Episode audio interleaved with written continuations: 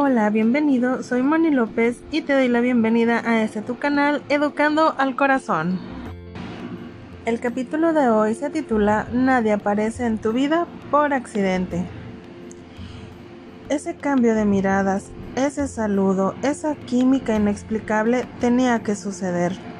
Puedes pensar, podría haberme enamorado de alguien más, podría haber conocido a alguien mejor, y la verdad es que no, no podrías. Pues esa historia necesitaba pasar. La lección solo podía ser aprendida en esa relación.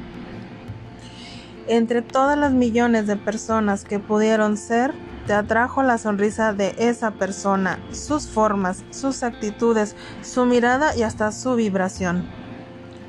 Cuando nuestra vida se cruza con la de alguien más, el camino se transforma, cambia de ruta, el destino, la vida, el futuro y los planes.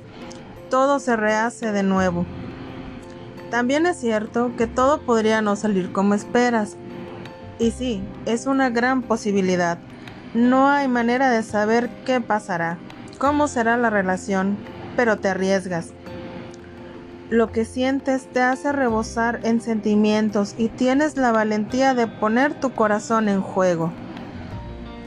Conocemos exactamente a quien debemos conocer. Nos enamoramos exactamente de quien debemos enamorarnos. Después, el no soltar o el aferrarse es tema de cada quien y tal vez esa sea la lección. Somos una colección de nuestros amores, desilusiones, alegrías y aprendizajes. Puede parecer que nos desviamos un poco en ocasiones, pero es para llegar al lugar donde tenemos que llegar.